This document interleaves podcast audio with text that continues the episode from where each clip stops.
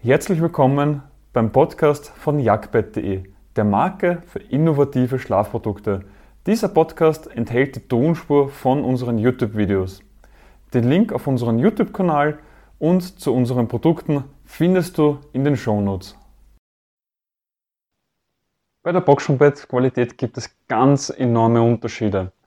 Ein Boxspringbett, das nur 1000 Euro kostet, kann niemals mit einem Boxspringbett mithalten, was 3000 Euro oder mehr kostet weil irgendwo muss ja dann noch gespart werden.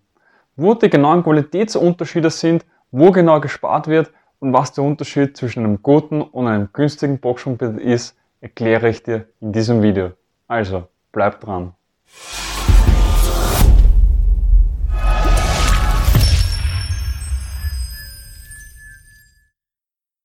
Klar ist, dass es einen Unterschied geben muss zwischen einem günstigen und einem guten Boxspringbett und dass bei der Boxenbettqualität bei günstigen Modellen einfach gespart wird. Weil wenn du für ein Material nur 1000 Euro zur Verfügung hast, kannst du etwas ganz anderes produzieren, wie es wenn du für ein Material 5000 Euro zur Verfügung hast. Und dementsprechend merkst du einfach an der Boxenbettqualität, dass es Unterschiede gibt. Und diese sind vielleicht nicht in den ersten ein, zwei Jahren zu spüren, aber spätestens nach fünf Jahren merkst du einen enormen Unterschied. Und du kannst keinen Golf bezahlen und einen Ferrari erwarten. Und bei einem Boxenbett trifft das voll ins Schwarze. Fangen wir mal mit den Einzelteilen an. Das Boxenbett beginnt mit den beiden Boxen, darauf kommt, kommen die beiden Matratzen, dann haben wir den Topper. Bei der Box, also bei dem Holzrahmen im Boxenbett, geht es darum, dass eine Langlebigkeit garantiert wird.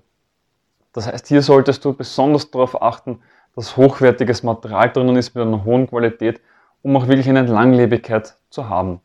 Günstige Modelle haben hier ein Holz aus Spanholz oder Sperrholz und das ist einfach keine Langlebigkeit. Du wirst es auch merken, wenn du mal so ein Brett in der Hand hast, dass sich das eine sofort durchbiegt und auch schnell bricht. Im Gegensatz dazu hast du ein Massivholz, das hält einfach seine 10 Jahre oder mehr und lässt sich nicht so schnell umbringen. Außerdem gibt es auch noch einen Unterschied auf der Unterseite vom Boxsprungbett. Bei einem qualitativ hochwertigen ist es so, dass es einen Verbinder gibt zwischen den beiden Boxen. Das kannst du dir so vorstellen, dass du auf der einen Seite die Zähne hast, also das ist das Männlein sozusagen, und auf der anderen Seite hast du das Weiblein, was dann ähm, die Zähne nach innen hat und dadurch schiebst du die beiden einfach ineinander und das rastet einfach ein und kann nicht mehr auseinandergeschoben werden. Außer halt natürlich, es ist auch eine lösliche Verbindung. Wenn du das wieder auseinander hebst, also so jetzt auseinander hebst, dann kannst du es aus dieser Schiene bringen und die sind wieder getrennt. Bei einem günstigen Boxsprungbett hingegen ist das einfach nur eine U-Form, die steckst du durch den Stoff durch und der Stoff ist kaputt.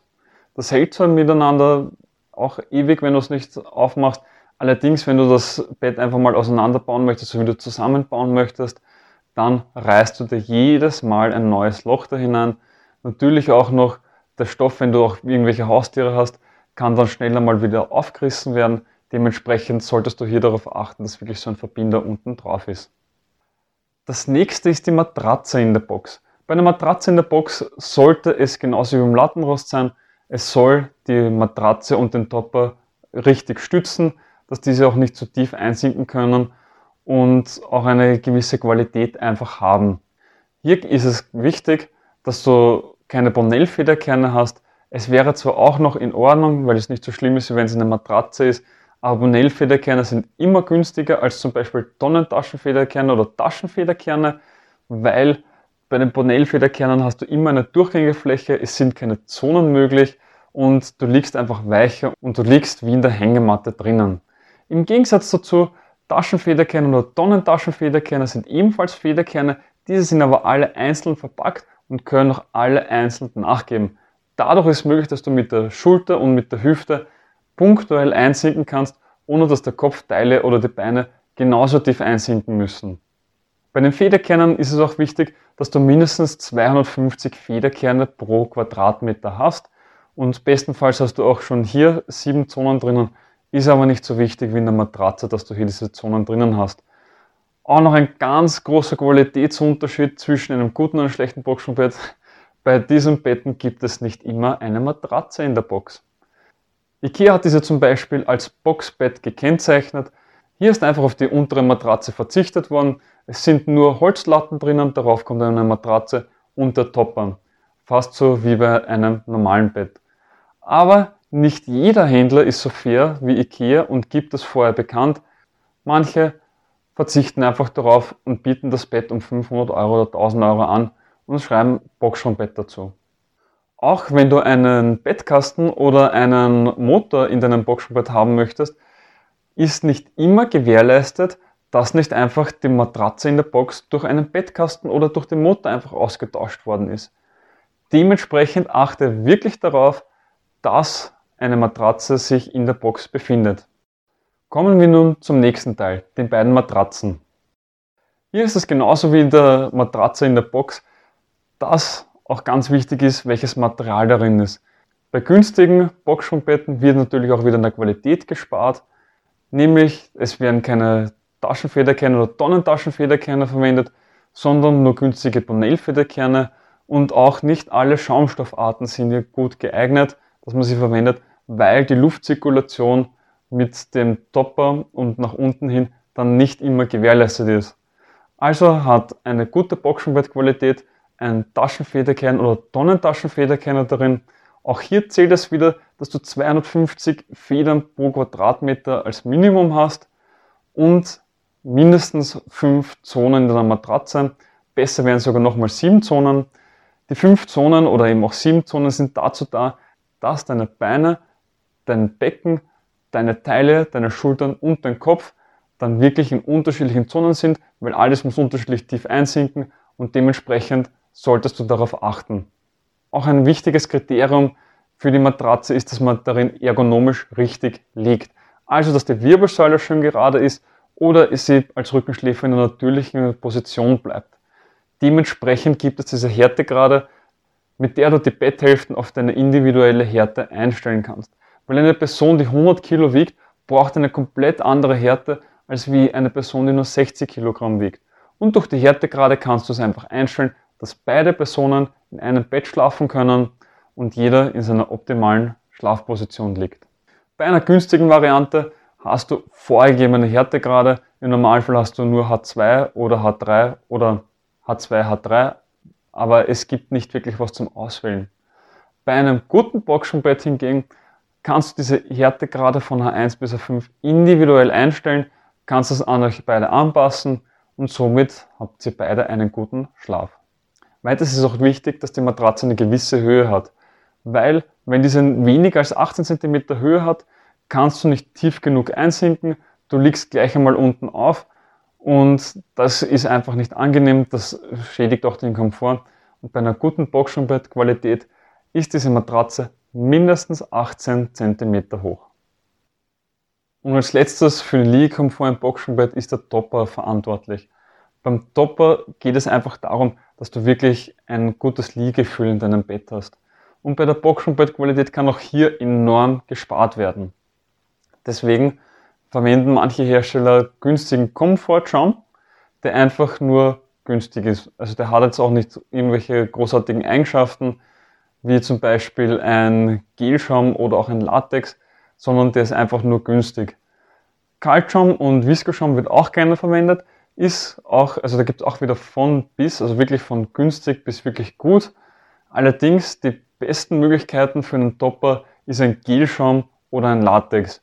Und hier solltest du unbedingt darauf achten, dass eben auch eine gewisse Höhe vorhanden ist. Als Mindesthöhe empfehlen wir hier 6 cm, also nur die Kernhöhe innen drinnen. Mit dem Bezug kommt dann meistens noch einmal etwas dazu. Und auch noch ein Raumgewicht von mindestens 40 Kilogramm pro Kubikmeter. Diese 40 Kilogramm pro Kubikmeter sind wichtig für die Langlebigkeit. Denn wenn du weniger als 40 Kilogramm pro Kubikmeter hast, wird einfach weniger Material verwendet. Dadurch hast du eine geringere Lebensdauer beim Topper. Und je höher es ist, desto besser ist das. Deswegen so 40 Kilogramm pro Kubikmeter ist so diese Mindestgrenze, damit du eine hohe Boxenbrettqualität hast und auch eine Langlebigkeit darin hast. Und besonders wichtig für Allergiker oder auch generell aus der Hygiene ist, dass beim Topper der Bezug sich abnehmen lässt, dass er sich waschen lässt und für Allergiker bei mindestens 60 Grad Celsius waschbar ist, weil das ist die Temperatur, wo wirklich alle Bakterien, wie die eine Allergie auslösen könnten, absterben. Als letztes solltest du bei der Boxenbettqualität auf den Bezug achten. Hier ist einfach nur wichtig, dass auch der eine gewisse Langlebigkeit hat, dass er nicht zu schnell abgescheuert ist und dann irgendwo schon schlecht aussieht oder reißt. Dementsprechend gibt es sogenannte Scheuertouren. Hier gibt es genaue Vorgaben, welche Steuertouren wo eingesetzt werden dürfen, beim privaten Bereich, beim öffentlichen Bereich, gering genutzt oder sehr häufig genutzt. Und hier ist die Mindestanforderung 15.000 Steuertouren für deinen Bezug. Fassen wir noch einmal zusammen, wo bei der Boxenbettqualität gespart wird. Bei günstigen Boxenbetten wird in der Box ein Sperrholz- oder Brechspannplatten verwendet mit einfach nur U-Verbindern, also U-Metallen, die von unten hineingesteckt werden, bei teuren Boxenbetten hast du Massivholz und einen hochwertigen Verbinder, der ausschaut wie ein Krokodil. Bei der günstigen Variante hast du nicht immer eine Matratze in der Box oder eine Bonell-Federkernmatratze. Achte also besonders darauf, dass auch hier bei Bettkasten und beim Motor sich wirklich eine Matratze darin befindet.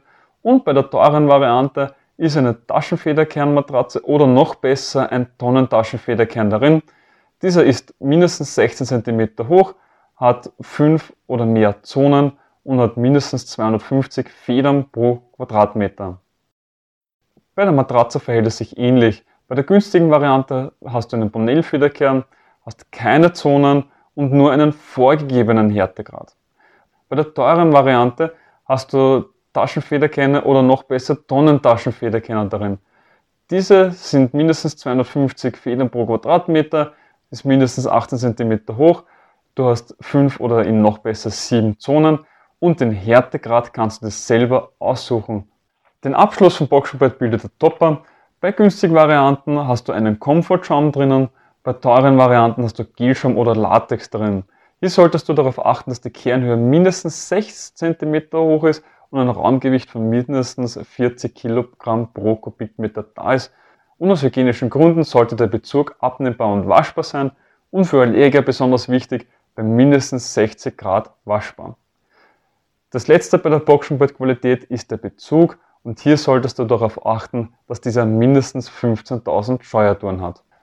Nun weißt du, was die Unterschiede sind zwischen einem guten und einem schlechten Boxenbett, wo die Qualitätsunterschiede liegen und worauf du genau beim Kauf achten solltest. Ich hoffe, du hast direkt etwas aus dieser Podcast-Folge für dich mitnehmen können. Wenn ja, dann gib uns eine Bewertung auf deiner Podcast-Plattform. Sie hilft mehr, als du glaubst. Weitere Informationen zu uns findest du auf jagdbett.de. Den Link dazu findest du auch in den Shownotes. Bis zum nächsten Mal.